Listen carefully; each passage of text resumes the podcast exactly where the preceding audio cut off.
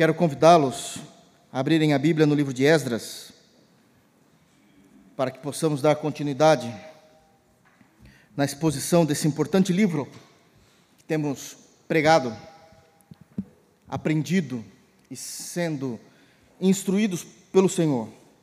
Esdras, capítulo 5. Eu quero me ater do versículo de número 14 em diante, do 14 a 16 mas eu quero ler com os irmãos a partir do versículo 11, para que nós possamos ter o contexto daquilo que está sendo dito e o porquê está sendo dito esse texto. Como disse, pregarei a partir do versículo 14, mas é importante que nós leiamos a partir do versículo de número 11. Esdras, capítulo 5, versículo 11 até o versículo de número 16. Amém?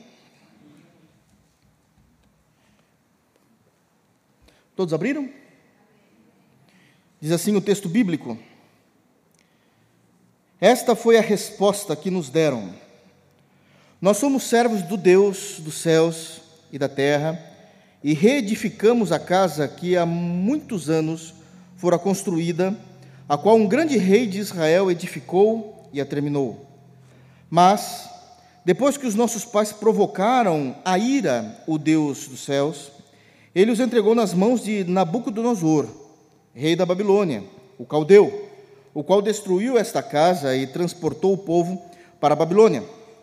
Porém, Ciro, rei da Babilônia, no seu primeiro ano, deu ordem para que esta casa de Deus se edificasse. Também os utensílios de ouro e de prata da casa de Deus que Nabucodonosor levara do templo que estava em Jerusalém e os meteu no templo de Babilônia, o rei Ciro, os tirou de lá e foram dados a um homem cujo nome era Sesbazar, a quem nomeara governador. Ele disse: Toma esses utensílios e vai, leva-os ao templo de Jerusalém e faze reedificar a casa de Deus no seu lugar. Então veio o dito Sesbazar e lançou os fundamentos da casa de Deus a qual está em Jerusalém. E daí para cá se está edificando e ainda não está acabada. Amém.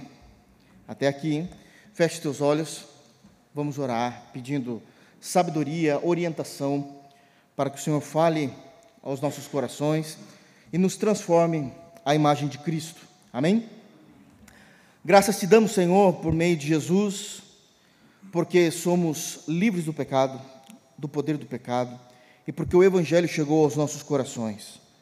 Te damos graças pelo teu grande amor e porque o Senhor tem nos perdoado dia após dia. Obrigado pela tua palavra, que tem sido fiel, a tua palavra, que tem sido o nosso guia, o nosso norte, por onde devemos caminhar, viver e nos orientar. Obrigado, Pai, pela oportunidade que temos de louvá-lo e cultuá-lo. Isso é um privilégio. E agora pedimos, Pai, por meio de Jesus, que o Senhor venha falar os nossos corações, nos dê entendimento da tua palavra, para que possamos compreendê-la, crê-la e vivê-la, porque é isso que o Senhor espera de nós, como teus filhos. É assim que nós oramos no santo nome de Jesus. Amém. Apenas a título de introdução, para que todo mundo se lembre, todo mundo possa caminhar dentro de uma mesma linha de pensamento. Nós estamos fazendo a exposição do livro de Esdras, já faz um tempo, e também, igualmente, já faz um tempo que nós não conseguimos sair ainda do capítulo 5, tamanho a quantidade de informações que nós temos nesse capítulo. Especificamente dos versículos de número 11 a 16, nós temos aqui a resposta do povo de Deus a Tetanai e a Bozenai, que eram dois homens governadores da Babilônia, que estavam daquém do Eufrates, ou seja, eles estavam ali gerindo e governando no ambiente onde estava Israel como nação, Jerusalém como cidade. E naquele momento eles estavam totalmente contra a reedificação do templo. Eles não apenas estavam contra a reedificação do templo, mas sabiam que se Jerusalém reedificasse o templo, eles de fato ali se afirmariam como uma nação que era uma nação soberana, não estando mais debaixo da autoridade de nenhum outro governo. Por que, que isso é sabido? Porque sabemos que há muito pouco tempo atrás, no contexto desse texto, Israel ele tinha sido liberto daquilo que nós chamamos de o exílio babilônico. O povo de Deus pecou por anos e anos e anos a fio diante de Deus, e como juízo da parte de Deus, Deus os levou para a Babilônia. Vence, vem o, o império babilônico, destrói toda Jerusalém, destrói Israel como nação, pega aquele povo e leva agora para a Babilônia. E ali eles iriam ficar por 70 anos. 70 anos, isso aqui é muito importante para o sermão de hoje. 70 anos é um número específico em que Deus tinha decretado que seria o castigo do seu povo, onde eles, eles iriam viver debaixo de uma opressão para que pudessem se arrepender dos seus pecados. Obviamente que quando falamos de 70 anos é muito tempo, é muito tempo. E temos ali então, no mínimo, no mínimo, duas gerações. A geração que partiu para a Babilônia é a mesma geração que, sendo já adulta, morre em Babilônia, e a geração do povo de Deus que nasce no cativeiro e que cresce no cativeiro e presencia agora a libertação do povo de Deus voltando para Israel. Então nós temos pelo menos duas gerações é, do povo de Deus que aprenderam, infelizmente, debaixo do castigo e do juízo divino, o como eles deveriam se portar diante de Deus. Nós já trabalhamos bastante com esse contexto, então sabemos que o livro de Esdras é um livro histórico e a beleza do Evangelho, tenho falado isso continuamente. A beleza das Escrituras é que, mesmo sendo livros históricos das Escrituras Sagradas, não sendo um livro, uma carta, uma epístola, um livro poético, ainda nos livros históricos, nós conseguimos tirar informações é, que são não apenas circunstanciais, mas que são palavras de vida para o nosso caminhar cristão, para a nossa fé e como nós devemos crer, entender e viver a partir da perspectiva das Escrituras Sagradas. Bem, o versículo de número 11, como nós lemos, até o versículo de número 16, como eu disse, é uma resposta desse povo que retornou do cativeiro babilônico, e uma vez que eles são questionados por esses dois governadores, que é Tatenai e Bozenai, eles estão escritos, pelo menos de forma mais simples, no versículo de número 6, há outros textos que vão falar deles também, mas no versículo de número 6 do capítulo 5 nós já temos é, a, a, citação deles, Tatenai e Setar Bozenai, eu falo Bozenai para ficar mais simples aqui, eles estão questionando quem é que pediu, quem é que ordenou que eles reedificassem o templo. E, a, e o segundo questionamento é quem estava à frente dessa obra. Nós sabemos que é Deus.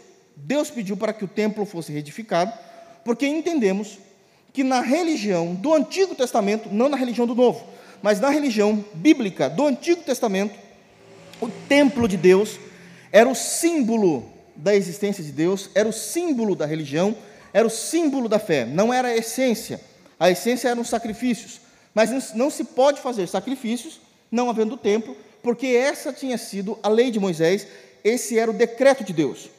Então, a, as perguntas são simples, mas ao mesmo tempo pesadas, porque vai existir coerção por parte deles. Então, quem é que orientou, quem é que estava à frente quando pediu para que vocês reedificassem um templo? A resposta é simples: é Deus. E quem é que está na frente dessa obra? A resposta também era simples: todos. Todos estão unidos na compreensão da fé e todos nós, obedecendo a voz de Deus, estamos reedificando esse templo. Tatenai, Bozenai não gostam dessas respostas, não estão satisfeitos com ela, e é dito então que eles vão fazer uma carta, um edito agora oficial para levar até o rei Dário. Isso também se encontra no versículo de número 6, se os irmãos lerem comigo, é dito: Eis a cópia da carta que Tatenai, o governador da Quem do Eufrates, com Setar Bozenai e os seus companheiros, os afazaquitas, que estavam deste lado do rio, enviaram ao rei Dário. Então, a partir do versículo de número 11, nós temos exatamente a cópia do documento oficial que foi enviado de Tatenai e Bozenai para o rei Dário, obviamente que como uma manifestação de crítica e de não alegria por aquilo que Israel, o povo de Deus, estava fazendo. Mas o que é que nos chama a atenção nessa carta?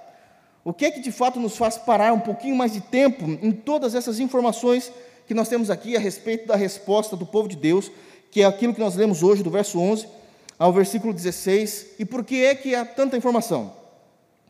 é que a gente descobre, quando fazemos uma leitura um pouquinho mais apurada, mais acirrada, que a resposta do povo de Deus a Tatenai, a Bozenai e por conseguinte a Dário não era uma resposta cheia de firulas, não era uma resposta enfeitadas com palavras bonitas, mas vazias.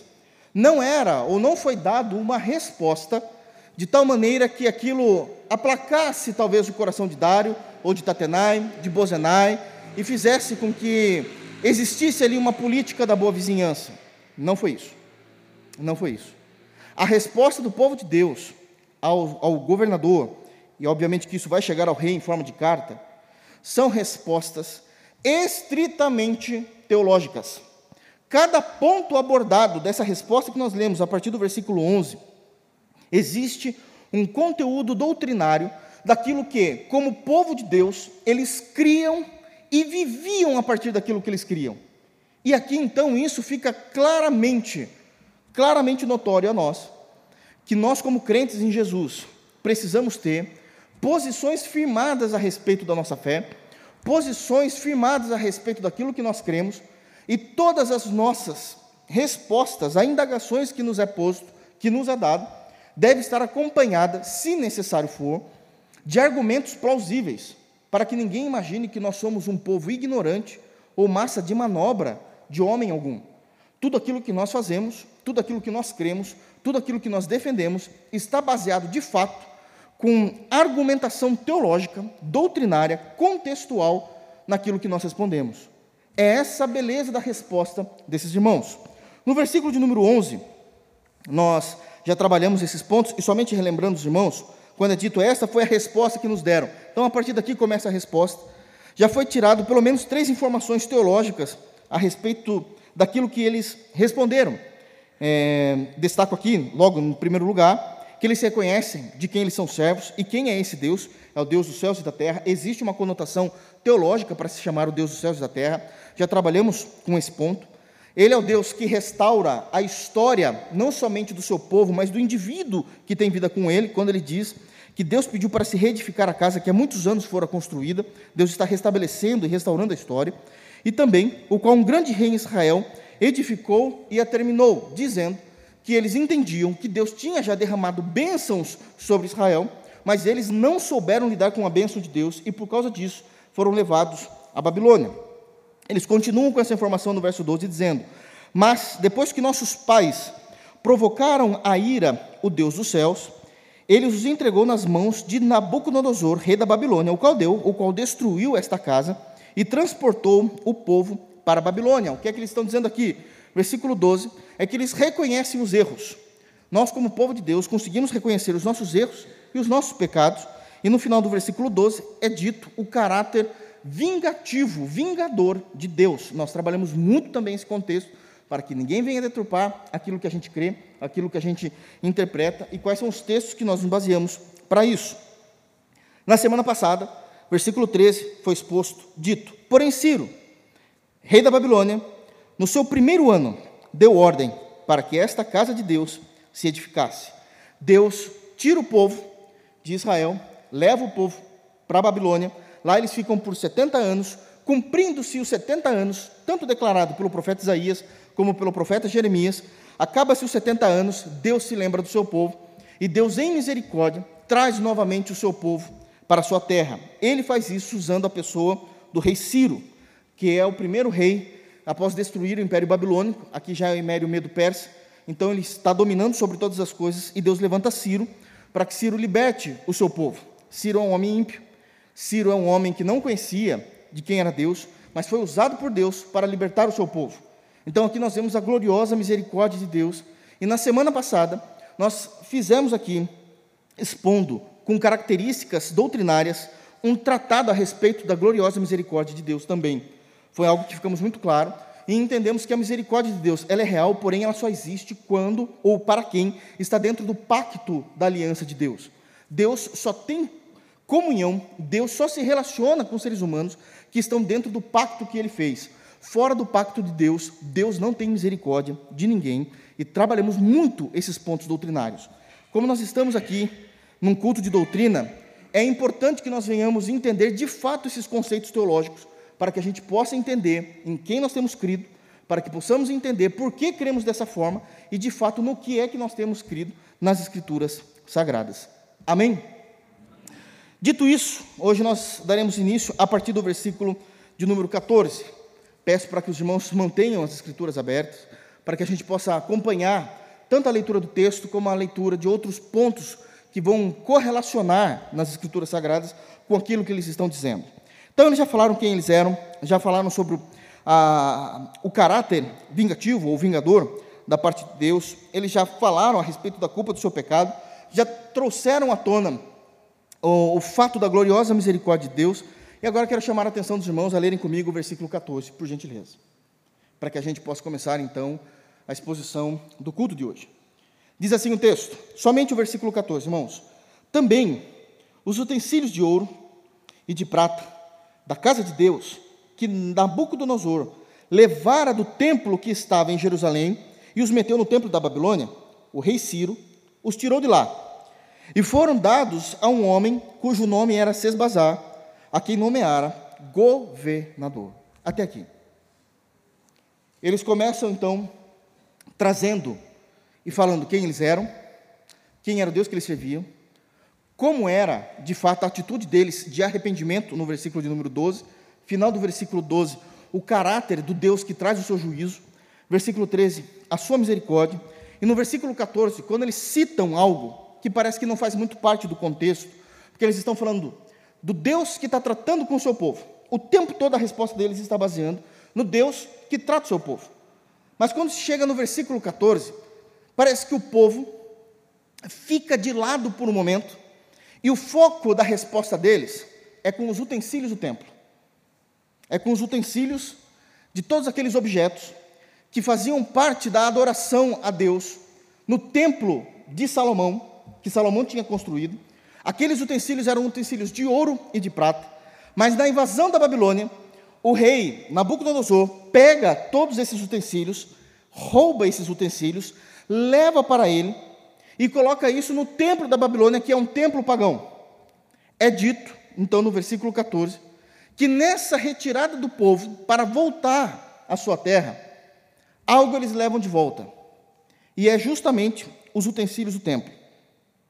É justamente tudo aquilo que o rei Nabucodonosor tinha tirado especificamente do templo. Vejam bem, quando o império invadia uma outra nação, como foi o caso da Babilônia, invadindo Israel, eles não destruíram apenas o templo, aliás, eles atearam fogo nessa invasão, mas eles destruíam tudo o que existia naquela cidade: a economia, as casas, e existia uma prática chamada prática dos despojos. O que era isso? Não levavam apenas as pessoas escravizadas para trabalharem debaixo do Império Babilônico, não levaram apenas os judeus para servirem o Império Babilônico, mas tudo aquilo que os soldados babilônicos entendiam como sendo algo de valor, de bem, e que teria alguma valia para eles, eles pegavam aquilo de todas as casas, inclusive entraram no templo, pegaram no templo e levaram para eles. Mas quando eles retornam, aquilo que foi roubado das casas não retorna com eles. O texto não diz isso. Aliás, Deus parece que não se preocupou muito em fazer com que aquilo que ele tinha tirado, aquilo que o Império Babilônico tinha tirado da casa dos judeus, voltasse. Mas aquilo que o Império Babilônico tirou do templo, todos os utensílios, levados para, para o templo da Babilônia, isso foi retornado. E a grande questão é: o que é que nós aprendemos aqui?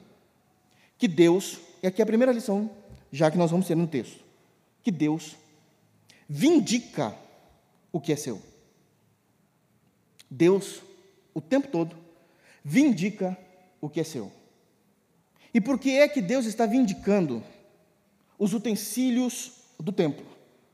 Por que, que Deus não está vindicando aquilo que foi roubado do seu povo, mas exatamente os utensílios do seu templo?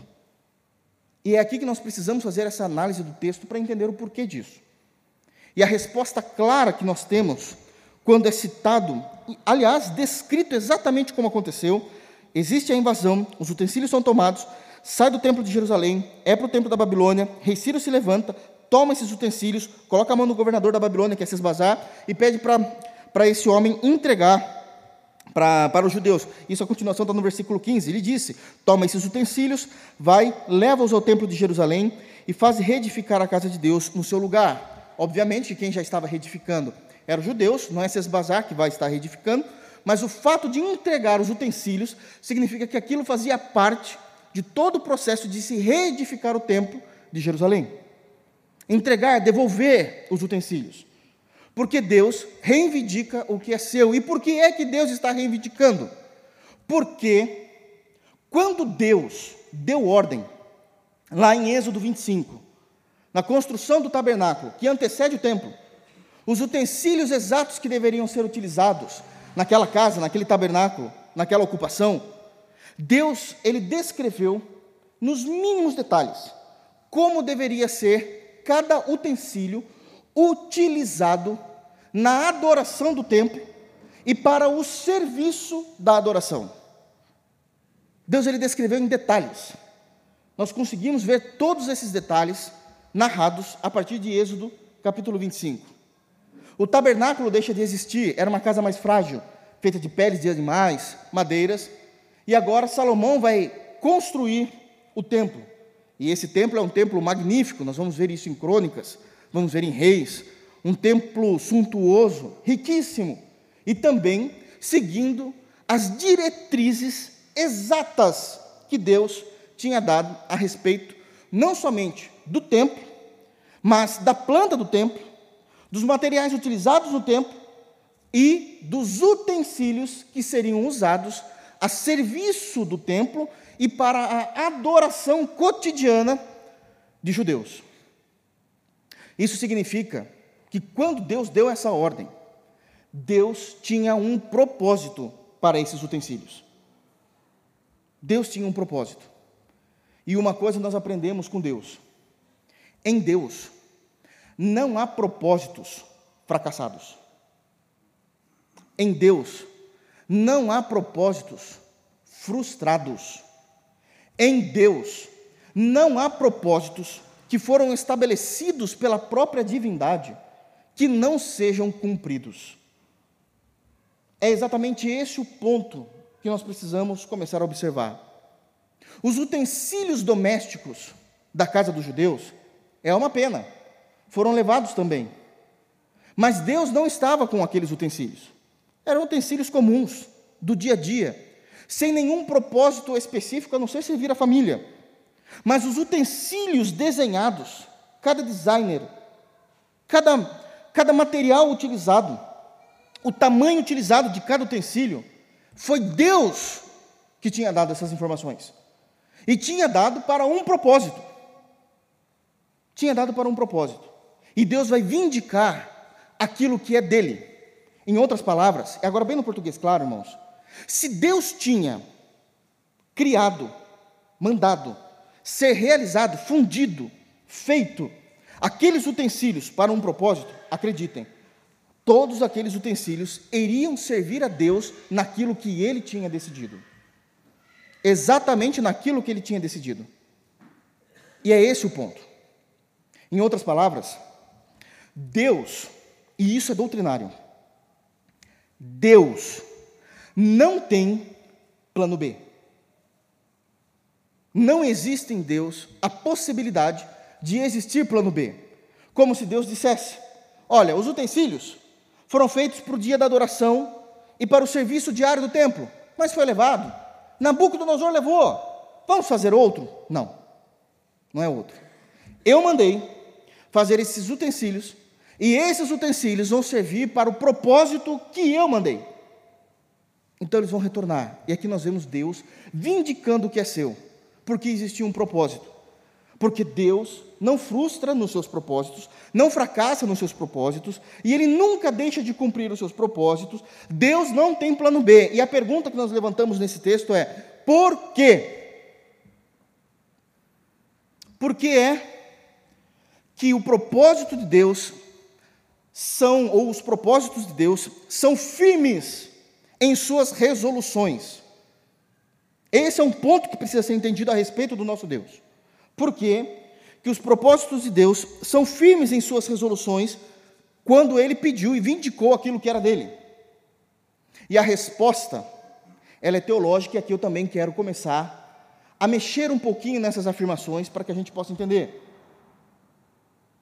Todos esses propósitos são firmes em suas resoluções. Eu sei que você vai falar, é, isso é óbvio, mas aí a gente vai entender o porquê. Porque Deus, Ele decreta. Ele não fala, apenas. Deus, Ele decreta. Tudo aquilo que sai da boca de Deus é lei. E será exatamente da forma como Ele decretou. Como Ele decretou. Deus determina resoluções. Ele não apenas sugestiona. E todos os mandos de Deus são imutáveis. Nós precisamos compreender esse caráter de Deus. Deus ele decreta. Decretar é definir o uso ou o futuro. Deus ele decreta o uso ou futuro. Deus, ele determina aquilo que lhe convém. Deus determina. E todos os seus mandos são imutáveis. É por isso que nesse período, nesse momento de retorno do cativeiro, é citado que os utensílios do templo deveriam voltar. Porque de tudo aquilo que foi levado de Jerusalém, há mais de um século antes, eles levaram utensílios que não poderiam ser mexidos. Porque Deus tinha um propósito para esses utensílios. E Ele vai cumprir os seus planos. Agora preste atenção aqui. Deus é maravilhoso em cumprir os seus planos. Nós não duvidamos disso. A questão que muitas vezes a gente não entende é que Deus, ou se Deus, tiver que matar pessoas, destruir nações para cumprir os seus planos, assim Ele fará. Assim Ele fará. Eu sei que quando a gente está do lado de Deus, entender que Deus é um Deus de decretos é maravilhoso, é seguro, mas estar contra Deus e saber que esse Deus é um Deus de decreto, é correr risco de vida e de juízo eterno. De vida e de juízo eterno. Deus levanta Ciro para libertar o seu povo. Ciro sabe agora quem é o nomeado Deus dos céus e da terra dos judeus. Ele chama Sesbazar e diz: Isso aqui é para adoração dele. Entrega. Isso não pode ficar com a gente. Eu sei quem é esse Deus. Eu não conhecia, eu não o sirvo, mas ele me levantou para fazer isso. Entrega. A gente não precisa comprar briga com Deus. Ciro, ao entregar todos os utensílios de Deus, da casa de Deus, para os judeus novamente, Ciro estava poupando a sua nação, porque ele sabia que isso era entrar agora em desobediência diante de Deus ou em rebelião para com Deus e ele iria perder isso. Ele iria perder. E ele não quer provar, esperar para ver. Ele não quer fazer isso. Agora tem uns pontos que nós precisamos também entender a respeito dos decretos de Deus. As Escrituras falam e falam muito a respeito dos decretos de Deus. E antes de nós entrarmos nesse assunto para ver por que, que Deus decreta e como ele faz isso, que é exatamente o que ele fez no versículo 14, eu já quero definir com os irmãos o que é o decreto de Deus. O que são decretos de Deus? E nada melhor para se definir uma terminologia bíblica do que usar a própria Bíblia. Eu gostaria que os irmãos abrissem a Bíblia no profeta Isaías, capítulo 46. Isaías 46, versículo 10. Prestemos atenção, versículo 9. Isaías 46, 9.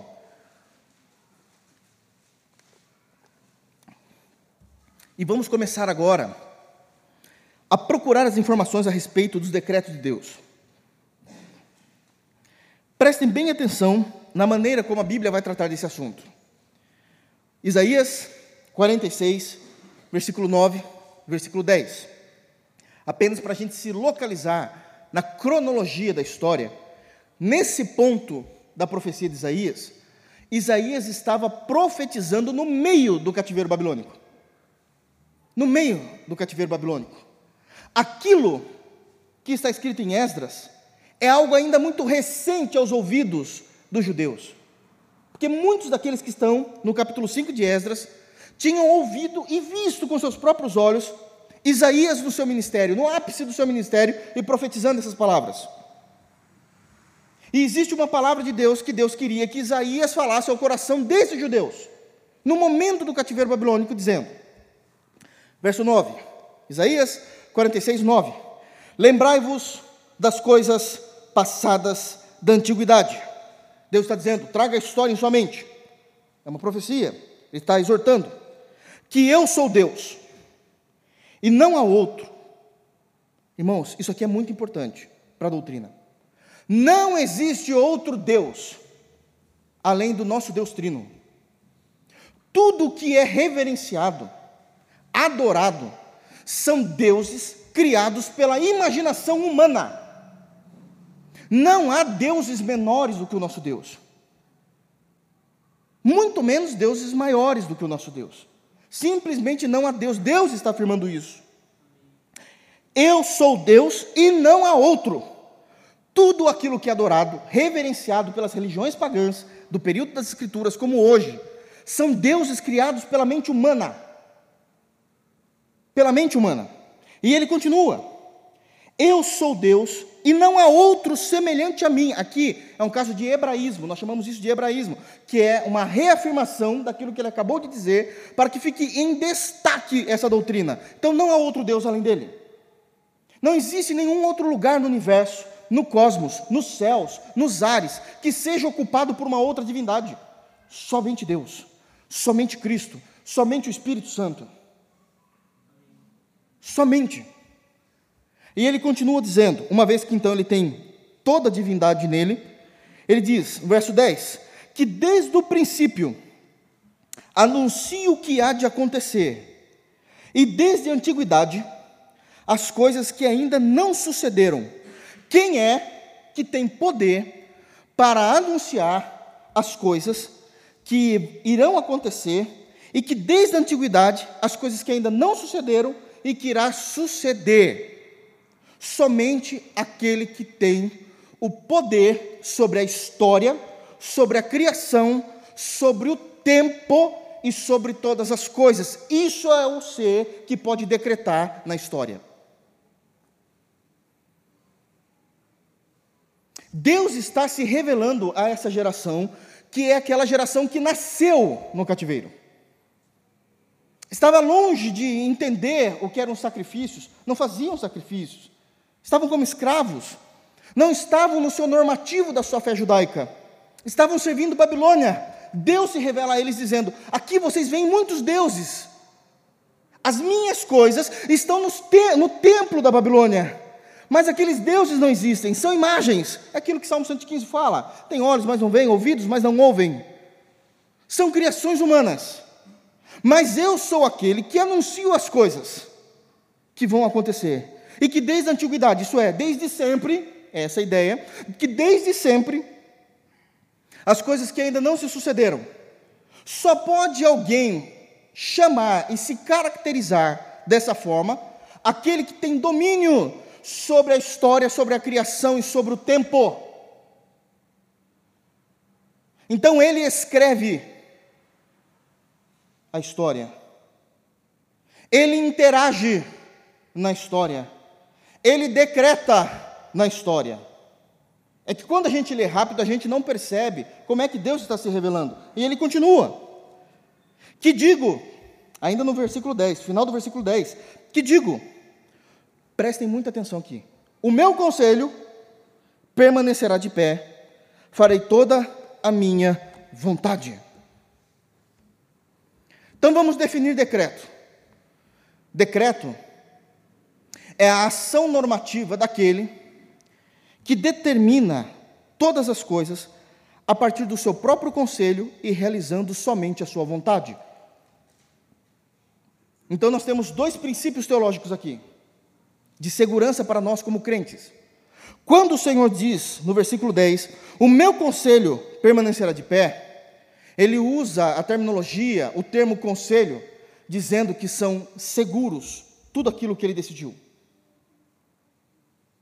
Tudo aquilo que ele decidiu é algo que está seguro, é algo pensado, é algo que tem princípios, mas que está na mente dele. E esses conselhos são decretados no ser, na criação, no indivíduo ou na história, a partir, diz o texto, da sua inteira, porque ele vai fazer toda, então da sua inteira vontade. O que isso também significa? Que o ser que toma conselho com ele mesmo é o ser que não está sob controle de nenhuma outra divindade, de nenhum outro ser, ou está sendo coagido por alguma situação externa. Esse é o ser que decreta. O que toma conselho consigo mesmo, e que ele faz a sua vontade, sem estar sendo coagido por ninguém externamente. É somente a vontade dele. Esse é o ser que possui o atributo de decretar as coisas na história. E entendam na história, na criação, no tempo, no ser ou no indivíduo. Isso é extremamente importante do que ele está dizendo. E a Bíblia, e essa é a minha função hoje aqui como pastor de vocês. A Bíblia, ela vai trazer informações, e eu não tenho aqui, em nenhum momento, condições de ser exaustivo com esse texto ou com esse tema, mas a Bíblia vai trazer informações, e muitas informações a respeito dos decretos de Deus. Há muitos textos das Escrituras Sagradas que citam a respeito dos decretos de Deus, mas não apenas citam os decretos de Deus, as Escrituras usam invariáveis textos e muitas maneiras de se dirigir ou de se falar a respeito dos decretos de Deus. Há muitos termos utilizados na Bíblia Sagrada a respeito dos decretos de Deus. E como é que isso acontece na prática? E é aqui que eu quero demonstrar para vocês o porquê dessa certeza de Esdras capítulo 5, quando ele diz: E Deus também levantou Ciro, para que trouxesse todos os utensílios, porque existe um decreto de Deus sobre esses utensílios, e esses decretos não podem ser frustrados. E como é que Deus reage em meio à rebelião que se levantam contra Deus, mesmo ele estando no trono e já tem agora proferido o seu decreto? Como isso acontece? Como é que nós devemos pensar a respeito disso? São assuntos profundíssimos que nós precisamos ter como respostas àqueles que nos perguntarem. Mas se Deus é tão bom e tão poderoso, por que, que o mal existe? Pronto, é a primeira pergunta. Se você não tiver um conhecimento bíblico, você não sabe responder isso. Deus é bom? É bom. O Senhor Jesus é todo poderoso, sem dúvida alguma. A gente não discute isso, é verdade. Então por que, que o mal existe? Por que, que ele permite? Tá bom, então por que, que ele permite? Por que, que o Senhor não faz nada contra aqueles que afrontam os seus decretos? Isso é doutrina. Como é que a gente lida com isso? Eu quero que os irmãos abram em Salmos 2. Nós vamos fazer uma rápida análise do Salmos 2. E fazendo essa análise, iremos para outros textos, onde existem outros termos a respeito, outros termos utilizados a respeito dos decretos de Deus e vai seguir a mesma premissa teológica em cada uma desses textos. Se eu conseguir ficar e explicar melhor Salmos 2, a gente pega toda essa premissa teológica e consegue colocar em todos os outros textos que serão lidos.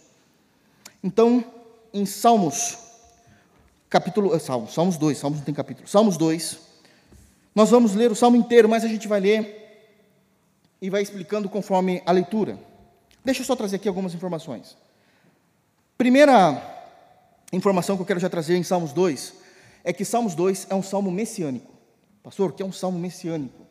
É um salmo em que está se falando, é um salmo escrito, falando a respeito da pessoa de Jesus no Antigo Testamento e apontando para o seu ministério, sua pessoa, seu caráter e suas ações no Novo Testamento. Existem vários salmos que são salmos messiânicos. Já no início do livro do Saltério, quando abrimos o livro de Salmos, Salmos 2 já está se falando de Cristo. E aqui esses salmos a gente consegue dividir pelo menos em quatro partes. Versos 1 a versos 3, a rebelião contra Deus. Rebelião contra Deus. Verso 4, verso 5. Aqui a gente pode dizer o desdém dos céus. Versos 6 a 9, a vitória de Cristo sobre aqueles que o desobedecem. Versos 10 a 12, que é o final, nós vamos ter aqui o conselho de Deus para todas as nações. Para todas as nações. Então, começando aqui com a rebelião contra Deus. Olha o que é dito. Nós vamos ver aqui. Qual que é o foco da leitura do, do, do, do Salmos 2? Eu quero ler com os irmãos, na verdade, explicar o versículo de número 7. Mas se a gente não entendeu os Salmos, a gente não entende porque está escrito isso. Vamos ler primeiro o versículo 7? Vocês vão ver a primeira manifestação do decreto de Deus. Como que aqui está manifestado? De fato, com a palavra decreto. A expressão é decreto mesmo. 2,7 diz: Proclamarei o decreto do Senhor. Ele me disse: Tu és meu filho, e eu hoje te gerei. É uma questão extremamente profunda e doutrinária. Então, proclamarei o decreto do Senhor. Proclamarei o decreto. Está aqui. Por que, que isso está sendo usado aqui? Por causa da desobediência de todos os povos, de todas as autarquias, de todos aqueles que têm autoridade nesse mundo, querendo se reunir de uma forma que isso é estudado, se reunir de uma forma a coagir aqueles que creem, se reunirem de uma forma orquestrada, não é de uma forma simplesmente que aconteceu do dia para a noite, tudo isso foi muito bem pensado, para tentarem destruir Deus na história. Destruírem Deus na história. Isso é loucura. Mas os Salmos diz que todos os homens que não possuem Deus fazem isso. E ele explica o porquê. Olha como é dito, verso 1. Esse salmo é Davi, Davi que escreveu. Como é que a gente sabe disso? Sendo que aqui não tem o, o autor. Porque lá em Atos capítulo 4, versículo 25, é dito que foi Davi que escreveu. Então vamos lá. Por que se enfurecem os gentios? E os povos imaginam coisas vãs. Já começa por aí. Por que se enfurecem os gentios? Por que, que se enfurecem os gentios contra Deus? Os gentios são outras gentes, a ideia de gentios é outras gentes. Por que, é que eles se enfurecem contra Deus? Por que, que eles se levantam contra Deus? Por que, que o tempo todo eles estão criando situações, levantando hipóteses para destruírem Deus, para tirarem Deus da história, tirarem Deus do indivíduo, tirarem Deus da nação, tirarem Deus do seu trono? Porque eles estão em rebelião. O salmo ele vai mostrando essas informações. Os gentios, eles estão furiosos, eles se enfurecem. A palavra enfurecer aqui é a mesma coisa de um mar revolto, um mar bravo, batendo nas, nas rochas. Eles estão bravos, querendo, de alguma forma, buscar uma guerra contra Deus. São loucos. E aí o salmista continua dizendo: e os povos, que é a mesma coisa que os gentios, e os povos imaginam coisas vãs. Por que vãs? Porque por mais que eles estruturem uma ideologia, estruturem um pensamento, seja acadêmico, científico, filosófico, um pensamento popular, para se levantarem contra Deus, nenhuma dessa orquestração terá sucesso. Tudo é vão. Não tem como discutir com Deus. Não tem como derrubar Deus do seu trono. Porque se enfurecem os gentios e os povos imaginam coisas vãs. Continua, verso 2. Os reis da terra se levantam e os príncipes conspiram contra o Senhor e contra o seu ungido, dizendo: Sai somente de todo o povo, no sentido de gentios, sai as informações apenas dos povos, e agora isso aqui vai, vai ficar mais definido. Está dizendo que aqueles que têm poder em sua caneta, em decretar, constituir leis, aqueles que estão nos palácios, aqueles que governam, aqueles que estão no parlamento, conspiram leis contra o cristianismo. Porque o texto é claro no final do versículo dizendo que eles conspiram contra o Senhor e contra o seu ungido, Cristo. Aliás, a palavra Cristo é a palavra grega de ungido para a palavra Messias do hebraico, que é ungido. Os homens que têm autoridade, parece que é tão real, né? Conspiram, levantam leis. São esses, são os, os reis e os príncipes. E por que eles querem fazer isso? Por que, que existe uma indignação dos homens não salvos para com Deus? Porque servir a Deus, prestem atenção, obedecer a Deus, quando se é salvo por Jesus, é uma bênção, é um privilégio. Porque o Espírito já trabalhou e nos convenceu. Somos uma nova criatura. Mas ser um ímpio, sabendo que existe um Deus que tem regras, mandamentos e doutrinas, e ter que conviver com essas doutrinas, é a pior coisa do mundo. Porque as doutrinas do Senhor é santa e puras demais para que a impiedade possa concordar. O versículo 3 diz exatamente isso: rompamos os seus laços e sacudamos de nós as suas algemas para os ímpios. Lerem as Escrituras, ouvirem as Escrituras, ouvirem conselhos cristãos, ouvirem a respeito de Cristo, ouvirem que nós somos contra aborto, que nós somos contra o adultério, que nós somos contra a farra, que nós somos contra a mentira, que nós somos contra o assassinato de crianças, que nós somos contra tudo aquilo que eles defendem como normativo, é como algemas para o mundo. São como algemas. E eles não suportam mais. Então o que é decidido nesse complô? Todos os povos, todos os gentios, Estamos enfurecidos com esse Deus dos cristãos. Nós odiamos os Deus dos, o Deus dos cristãos. E aqueles que têm autoridade na terra, vamos usar a nossa caneta para promulgar leis que proíba a manifestação dos cristãos. Vamos apagar Deus das escolas, das empresas, dos esportes, do Planalto, do governo. Rompamos as correntes e que possamos sacudir de nós as algemas. Então, aqui é a rebelião. O 4 e 5 fala-se do desdém do céu. Verso 4 e 5. Olha a reação de Deus. Ri-se aquele que habita nos céus.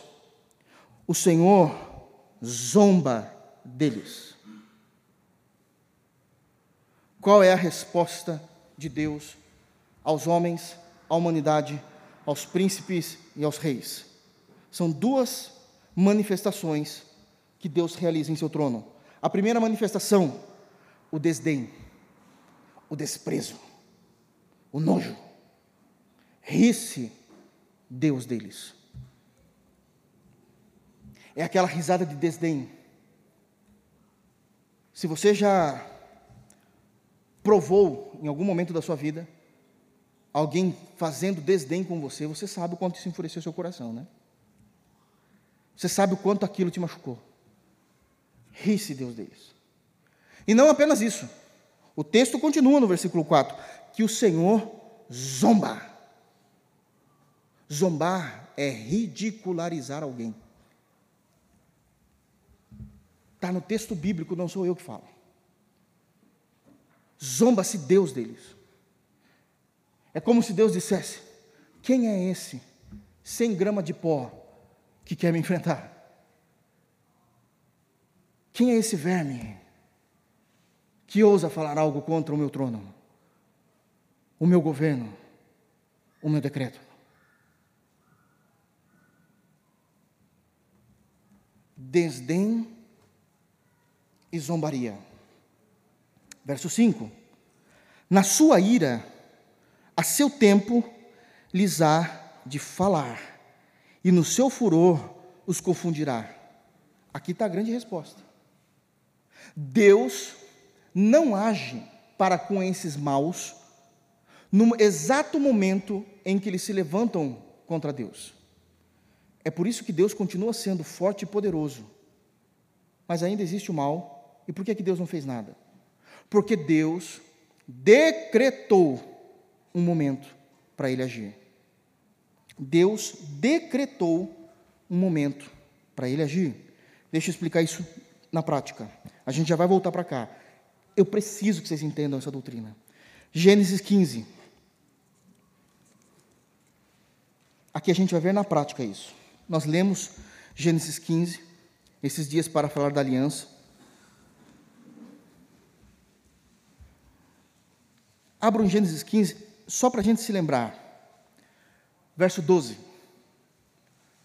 No verso 12 de Gênesis capítulo 15, nós temos aquele momento em que Deus faz recair sobre Abraão um sono para fazer aliança com Abraão. Vocês lembram que nós falamos disso a respeito da misericórdia?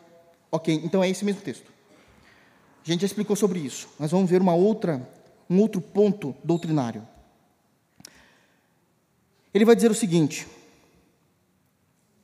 versículo 13: Então lhe foi dito, Deus está dizendo, sabe-se com certeza que a tua posteridade será peregrina em terra alheia. Ele está se referindo ao Egito, quando Israel ficou preso, cativeiro no Egito.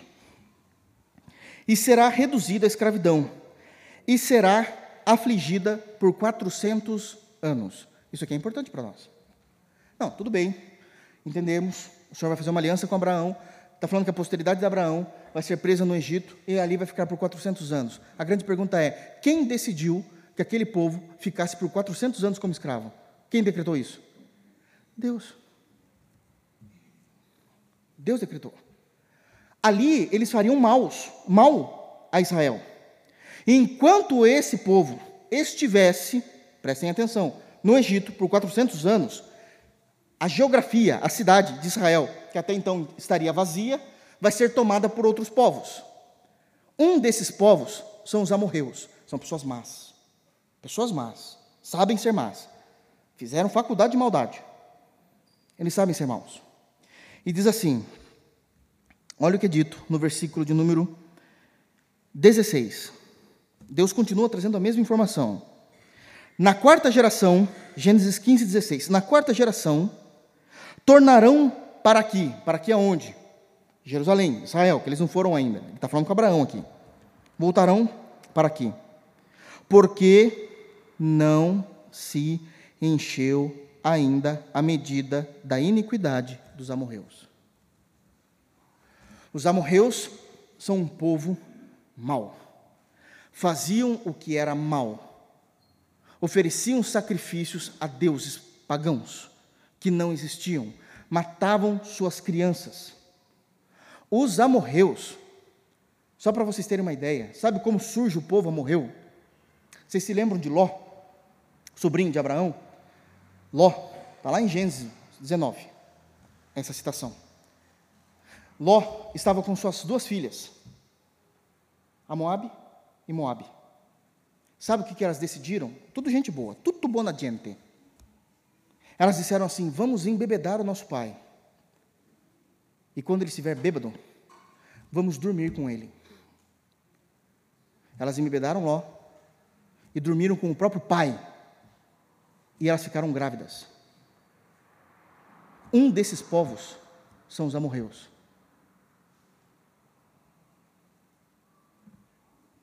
Que alguns dizem como amonitas. É desse povo que a gente está falando. São um povo mau.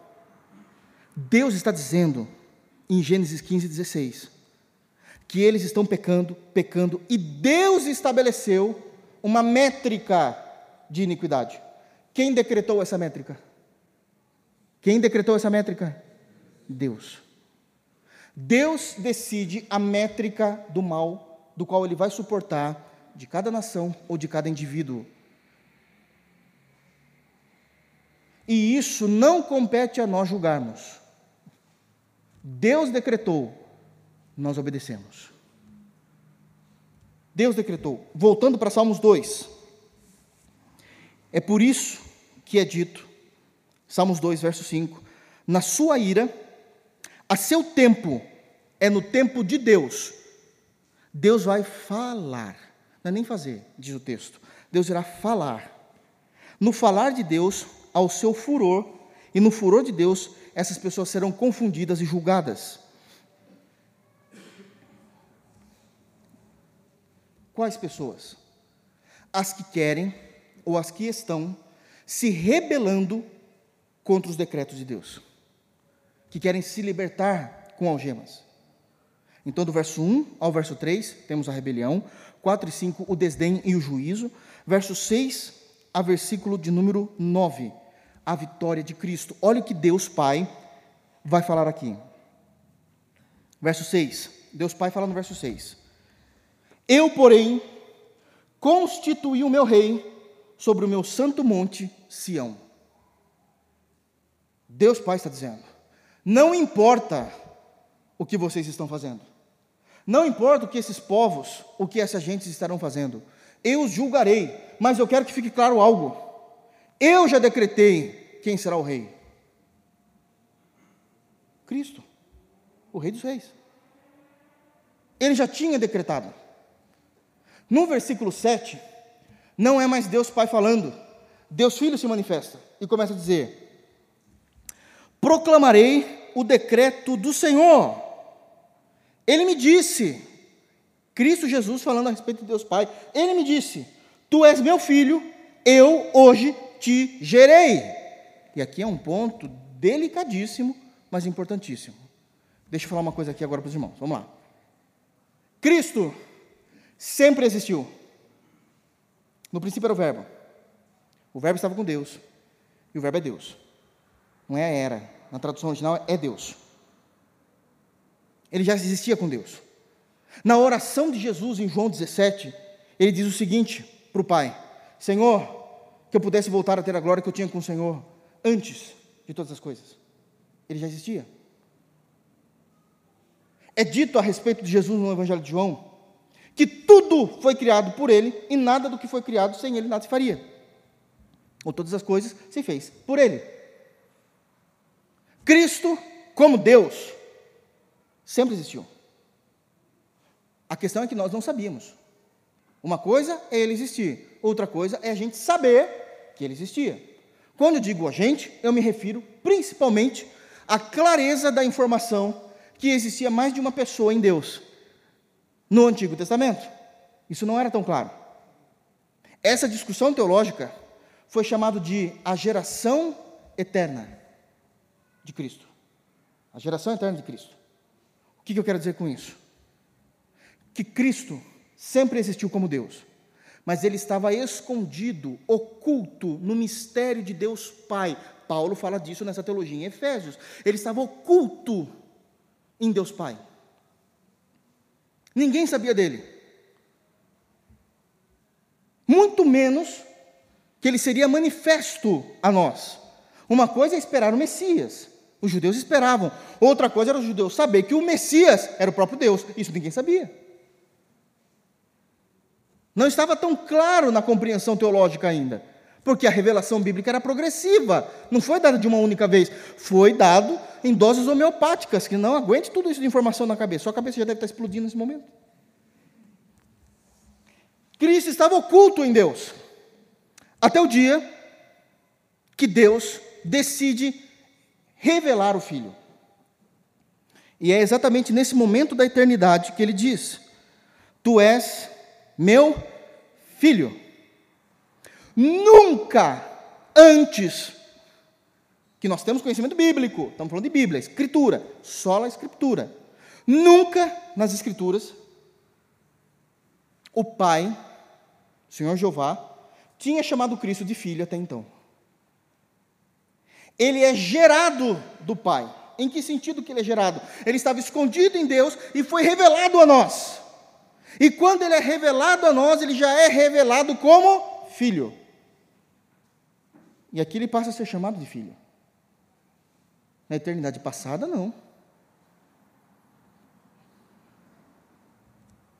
O Filho unigênito de Deus é o Filho que se manifestou em carne. Não o Deus da glória que reina junto com Deus Pai. Amém, irmãos? Vocês estão me olhando de uma forma. Isso é muito importante, isso é doutrina. Ele é gerado de Deus, o mistério de Deus revelado, Cristo, Cristo em nós, esperança da glória. E ele é manifesto como filho. E naquele momento, então, o Deus, filho, sempre existiu, nunca foi criado. Ele é manifesto, ele é gerado a nós. Nós o vimos porque o Pai o revelou, ele é gerado, em nós, é gerado para nós. Ali nós o percebemos, ali nós o conhecemos. E qual é o seu nome? Filho. Isso é uma honra, uma dignidade de que ele é divino, tem a mesma natureza do Pai, tem a mesma autoridade do Pai, faz os mesmos milagres que o Pai. É da família do Pai, é o unigênito do Pai, é o herdeiro do Pai. Isso numa linguagem humana para ficar mais simples para nós, irmãos. Deus está entendendo tudo. Aliás, no concílio de Nicéia, nas confissões, nos credos de Atanásio, no credo de Nicéia também, é dito: Cristo é Deus e Deus, luz e luz. Não é nem inferior e nem superior a Deus Pai. Está no mesmo nível. Isso é claro nas Escrituras. Mas agora o Cristo encarnado, ele é gerado. Ele não foi criado por homem uma mulher, mas ele é gerado pelo Espírito Santo em Maria. Em ambos os casos, Cristo é gerado, nunca criado. Nunca criado. E ele proclama, dizendo: Eu tenho um rei, esse rei é gerado. E o pai diz ao filho: Pede-me, e eu te darei as nações por herança e as extremidades da terra por sua possessão. Então, esse é o decreto de Deus. Deus já decretou quem é o rei, Deus já decretou quem é Cristo, Deus já decretou a sua autoridade. Não importa os reis da terra, esse é o decreto de Deus, é imutável e isso vai acontecer. É dito, então no versículo 8, não se fala no sentido de região geográfica, pede-me, né, as nações por herança, porque Cristo já era Deus com o Pai, já existia com o Pai, ele já era Senhor, ele criou. Então, em que sentido que o versículo 8 está dizendo? No sentido de redenção. As nações serão redimidas pela minha obra na cruz. As nações serão redimidas. E ele será o Senhor. Verso 9: Com vara de ferro as regerá, e as despedaçarás como um vaso de oleiro. Olha só o que está sendo dito. A vara de um pastor servia para duas coisas. A primeira, quando ele estava lá pastoreando, o pastor sabia qual era a sua ovelha, e ovelha é um bicho intrometido. É verdade, eles são intrometidinhos mesmo. Para quem conhece o animal, sabe que o bicho é intrometido. Ele vai olhar, ele vai comer pasto dos outros, e o pastor, com carinho, com a vara, afastava as ovelhas dele, com as ovelhas que eram do vizinho, por exemplo, para poder pastorear suas ovelhas. Mas também usava a vara com uma força física forte para afastar os lobos que queriam comer as ovelhas. O texto vai metaforar isso, dizendo que essa vara é de ferro e ela vai bater contra vasos que são considerados de barro, é oleiro. Qual a autoridade que um vaso de barro tem contra uma vara de ferro? É o que Jesus fará com todas as nações que não se submeter a Ele, porque isso é um decreto de Deus. Isso é um decreto de Deus. A partir do versículo 10, então vem os conselhos. Deus Pai dizendo: Agora, pois, ó reis, sede prudentes, deixai-vos advertir, juízes da terra. Ouçam, abram seus ouvidos, sejam prudentes e permitam-se ser exortados, serem advertidos. O segundo conselho, verso 11: Servir ao Senhor com temor. Sabe o que é servir? Não é somente abrir os ouvidos, é abrir as mãos, é trabalhar com temor e tremor para Deus. Ainda no versículo 11: E alegrai-vos nele com tremor. É estar de coração. Não é só fazer porque Deus mandou. Ah, Deus está mandando, tem que fazer, senão vou ser julgado, tenho medo de ir para o inferno. Não é isso. Eu sei quem Ele é. Eu dou ouvidos à Sua palavra. Eu trabalho no reino e é com alegria no coração, é com devoção. E por último, o conselho de Deus: beijai o filho, para que não se irrite, e não pereçais no caminho, porque dentro em pouco se lhe inflamará a ira. Bem-aventurado todos os que nele se refugiam. Beijar o filho é adorar o filho. Vocês querem se levantar? quebrar as correntes, tirar as algemas, porque para você os meus mandamentos são pesados? Não façam isso. Cheguem até o filho, se ajoelhem diante do filho, beije os pés do filho, porque é ele que domina sobre todas as coisas, ele é rei sobre o meu monte. Se vocês não fizerem isso, um dia, dentro em pouco, a sua ira se inflamará. E a gente vê a maravilhosa oferta de Deus no final, em graça, bem-aventurado todos os que nele se refugiam. Começa-se os Salmos mostrando claramente, notoriamente, de alguma forma, a desobediência, a afronta, a rebelião contra Deus, e termina-se num poço de graça. Num poço de graça. Uma oferta da graça de Deus. Mas tudo isso, Deus está dizendo, não adianta o que vocês vão fazer. Existe um decreto. Eu decretei. Há um propósito e isso não vai falhar. O que eu quero dizer com isso? Vamos para a prática agora? Na história toda, os homens, os gentios, os reis, começaram a levantar, vocês querem ver? Períodos inteiros contra Deus. Estudei sobre isso. Não estava comendo merenda na faculdade. Período do positivismo. Nós matamos Deus. Nietzsche vai dizer isso. Deus está morto. Tiramos Deus da história, colocamos o período do Deus razão sentado no trono. O iluminismo, tudo é ciência, tudo é comprovado, tudo é empírico. Não há nada de sobrenatural, não há nada de espiritual. E quiseram tirar Deus. Sabe o que aconteceu? Nietzsche morreu. O líder do iluminismo, cadê ele? Cadê Sartre? Só para saber. Onde está ele? Se levantaram contra Deus.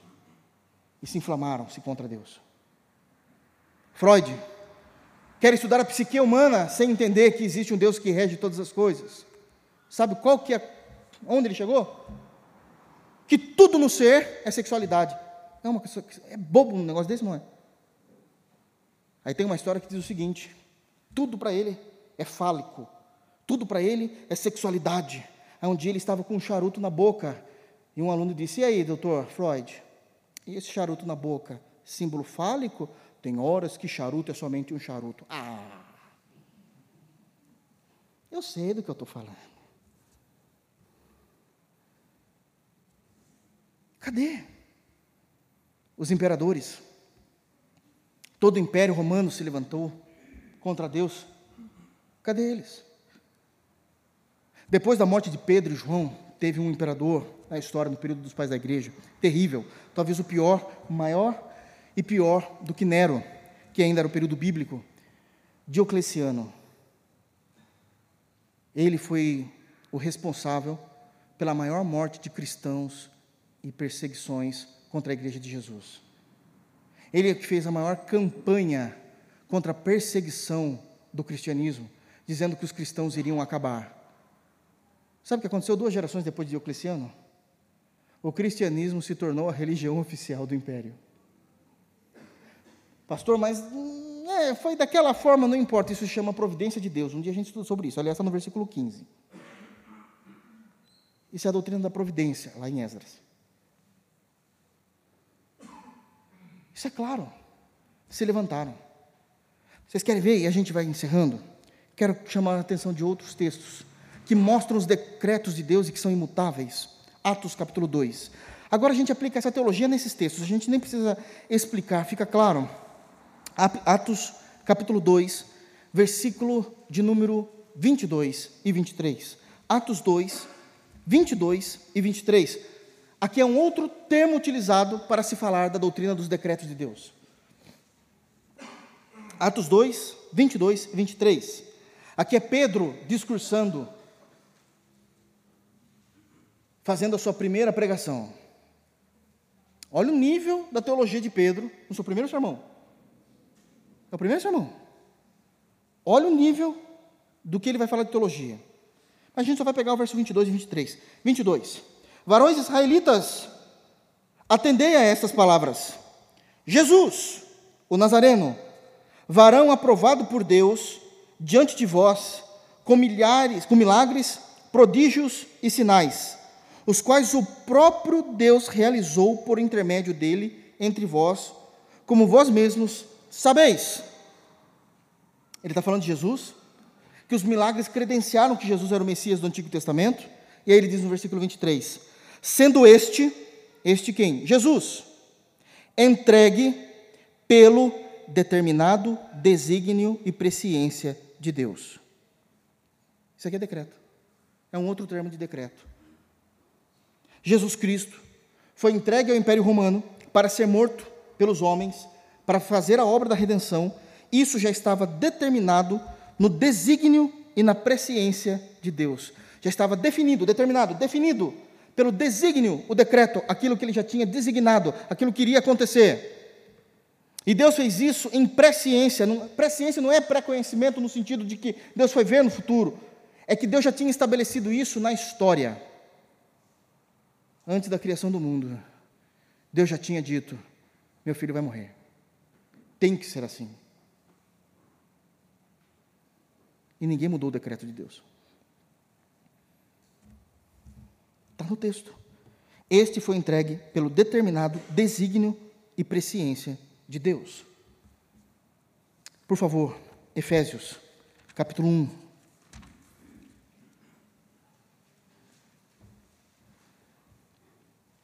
Efésios capítulo 1 é um dos textos mais doutrinários também do Novo Testamento. Não tanto quanto a carta de Romanos, mas extremamente doutrinário. Ele vai falar sobre eleição, predestinação e como isso aconteceu como isso aconteceu. Prestem muita atenção, isso aqui é extremamente doutrinário para a igreja de Jesus. Então, Paulo está se apresentando, né? ele se apresenta até o versículo 3 para a igreja ali, ele vai falar que bendito é Deus. Aí no versículo 4 ele começa agora a teologizar. Ele vai de fato começar a doutrinar a igreja. Olha o que é dito, verso 4 em diante. A gente vai até o versículo de número 11.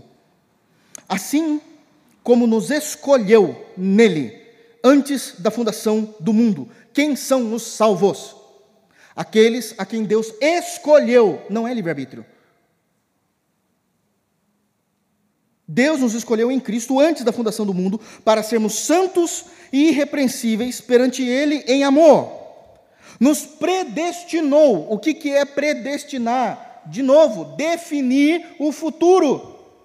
Nos predestinou para Ele, para a adoção de filhos. Quem é que Deus adota como filhos? Quem Deus elegeu escolheu e depois predeterminou que esses seres seriam seus filhos adotados por meio de Jesus Cristo. Prestem atenção. Segundo o beneplácito de sua vontade, decreto.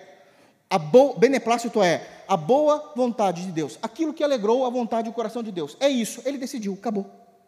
Isso é beneplácito da sua vontade. Isso é decreto.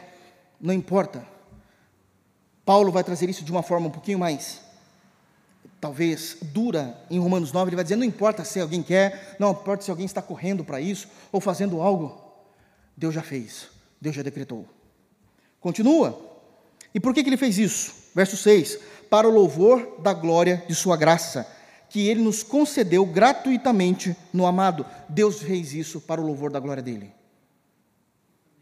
Continua, 7 no qual agora começa a falar especificamente de Cristo, prestem atenção. O amado é Cristo. Deus fez isso no amado dele. Cristo é o amor de Deus Pai. No qual, em Jesus, o amado, no qual nós temos a redenção. Nós somos comprados por Deus pelo sangue de Cristo.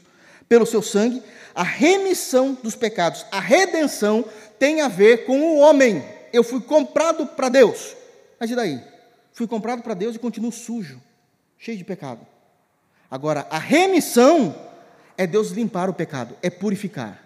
Uma, uma coisa é comprar o homem, a redenção, compra-se o homem, a remissão purifica o homem. No qual temos a redenção pelo seu sangue, a remissão, a purificação dos pecados, segundo a riqueza da sua graça, que Deus derramou abundantemente sobre nós em toda sabedoria e providência, aqui, desvendando-nos. Opa, de novo, Deus vai revelar para nós Cristo, que estava oculto nele, o mistério revelado. Cristo é o gerado de Deus, desvendando-nos o mistério da sua vontade. O mistério da sua vontade, qual era? Segundo o seu beneplácito, a sua boa vontade, que propuser em Cristo, de fazer convergir nele, em Cristo, na dispensação da plenitude dos tempos, Deus decretou quando seria a plenitude dos tempos. Plenitude do tempo do quê? Para Jesus nascer. Adão e Eva pecou em Gênesis, certo? São caídos, são pecadores. Por que é que Deus não fez nascer da própria Eva Jesus? Já resolveria um tantão de problemas. Não resolveria? Vamos ser sinceros. Olha quanta história a gente iria economizar. Por que, que Deus não fez isso? Eu não sei, nem você. A gente só sabe que Deus tinha decretado o dia exato para Cristo nascer. Esse dia se chama plenitude dos tempos. Deus decretou, não importa o que você acha, não importa o que eu acho. Deus decretou que os utensílios iriam voltar para o templo e ia voltar. Está aí, irmãos, de fazer converger nele, na dispensação da plenitude dos tempos, dos tempos, todas as coisas, tanto as do céu como as da terra. Nele digo, nele, Jesus, digo, no qual fomos também feitos herança. Nós somos a herança de Deus Pai para Deus Filho, nós somos o presente de Deus Pai para o Deus Filho, predestinados, segundo o propósito daquele que faz todas as coisas conforme o conselho da sua vontade. De novo, decreto de Deus. Nós somos predestinados com um propósito. Esse propósito é um decreto, porque ele fez isso se aconselhando nele mesmo e na sua boa vontade. Ninguém o coagiu, ele decidiu isso sozinho. Ainda Efésios capítulo 3. Efésios capítulo 3. Eu quero ler o versículo de número 11, mas vamos ler a partir do versículo de número 8 para entender. Olha o que Paulo está explicando também para os irmãos lá em Éfeso. A mim, 3,8, a mim, o menor de todos os santos, me foi dado esta graça de pregar aos gentios o evangelho das insondáveis riquezas de Cristo. Então ele está falando do seu ministério. Daí ele continua, 9, e manifestar qual seja a dispensação do mistério, o tempo do mistério, desde os séculos, oculto em Deus que criou todas as coisas. Esse mistério estava escondido em Deus, oculto em Deus. É o Cristo que não tinha sido manifesto ainda. Estava escondido sob as asas de Deus. Mas agora ele foi revelado. Paulo morreu. Então, como é que Cristo deve ser conhecido? Pela igreja. Verso 10. Para que, pela igreja, para que, pela igreja, a multiforme sabedoria de Deus se torne conhecida agora dos principados e potestades nos lugares celestiais, segundo o eterno propósito que estabeleceu em Cristo Jesus, nosso Senhor. Um outro nome que nós temos aqui para decreto: eterno propósito. É insubstituível, é imutável, porque é eterno propósito ele decidiu que era pela igreja que Cristo seria conhecido. E isso não vai mudar. Os anjos, Paulo diz em 1 Coríntios capítulo 3, que os anjos pediram para pregar o evangelho. Seria uma bênção, rápido. E Deus disse: Não, eu decretei que isso será pela igreja. Acabou. Acabou. Esse é o decreto de Deus. Eu poderia citar outras coisas. Vocês querem ver o decreto de Deus? Lá em Gênesis, capítulo 10, capítulo 11, Deus tinha dito ao povo, depois do dilúvio: espalhem-se por toda a terra e multipliquem-se. Os homens maus disseram: não queremos nos espalhar, não queremos nos servir. Ficamos aqui, vamos fazer uma torre enorme, daremos o nome dela de Babel, e ali serviremos ao próprio homem e seremos maior do que Deus. O que, que Deus fez? Deus tinha dado um decreto: espalhe-se por toda a terra. Não vai por bem, vai por mal. Confundiu todo mundo, todo mundo se tornou uma nação diferente.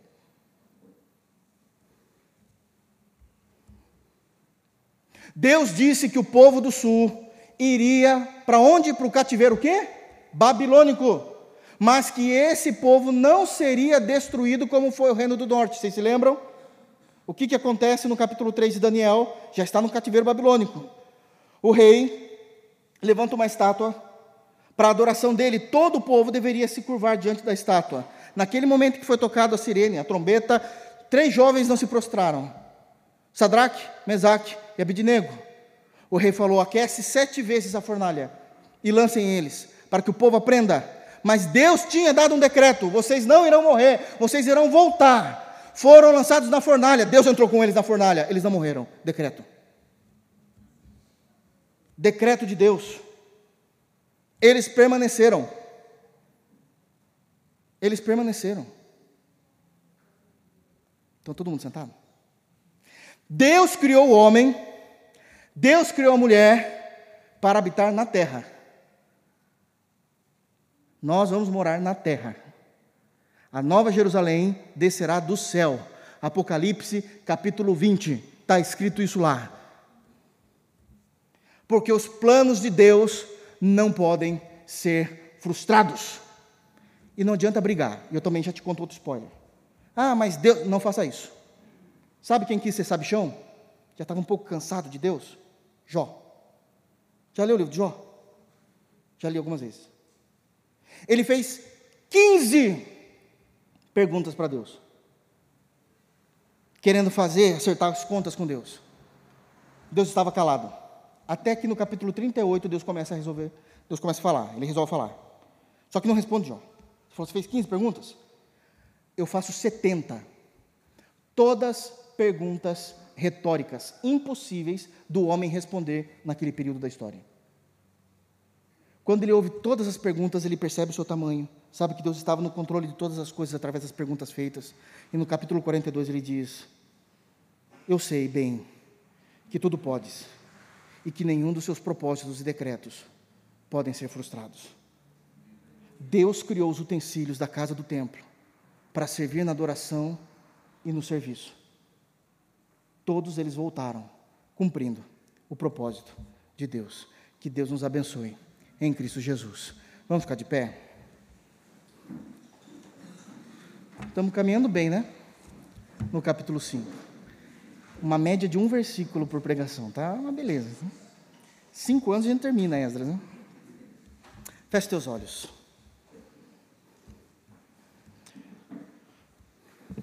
Deus de graça e verdade, o Senhor é o único Deus e não há outro Deus além de ti.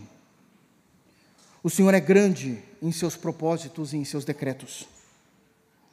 Diz o profeta Daniel, profetizando pelo Espírito Santo, que o Senhor é aquele que muda os tempos e as estações, aquele que levanta reis e destitui reis.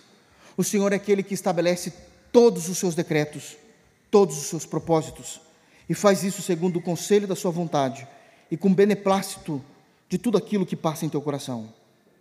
Nós reconhecemos a tua autoridade, a tua grandeza, e que nos mínimos detalhes daquilo que o Senhor decretou, o Senhor fez todos esses decretos terem valia e se cumprirem. Até mesmo naquela colher específica do templo, naquela bacia do templo, que estavam na Babilônia, o Senhor tinha uma ordem, um propósito para eles. Todos esses utensílios voltaram. Se o Senhor fez isso com utensílios que nada valem diante da criação do homem, quanto mais o Senhor não fará por nós. Isso é a prova do teu amor pelo seu povo. Obrigado pela tua graça. Obrigado pelos teus propósitos em nossas vidas, que mesmo que sejam propósitos que doam, que nós não estejamos vendo uma luz no fim do túnel naquilo que estejamos vivendo, mesmo que sejam propósitos, decretos que não conseguimos compreender em nossas limitações, o Senhor é Deus sobre nossas vidas. Nos ajude então a descansarmos em Ti e saber que o Senhor é Deus. Guarda os nossos corações, leva-nos em paz, em segurança Dê uma boa noite de sono para cada um de nós, Senhor. Precisamos do teu refrigério. Guarda as nossas casas por dentro e por fora. O Senhor é o Deus que tem nos guardado. O Senhor é o Deus que tem nos protegido. e guarda principalmente a nossa fé, para que os nossos pés não venham vacilar e deslizar nos teus santos e perfeitos mandamentos. É no nome de Jesus que nós oramos. E que a graça de nosso Senhor Jesus Cristo, que o amor de Deus e a comunhão do Espírito Santo seja com cada um de nós, hoje e para sempre. Amém. Deus os abençoe em Cristo Jesus. Dê um abraço.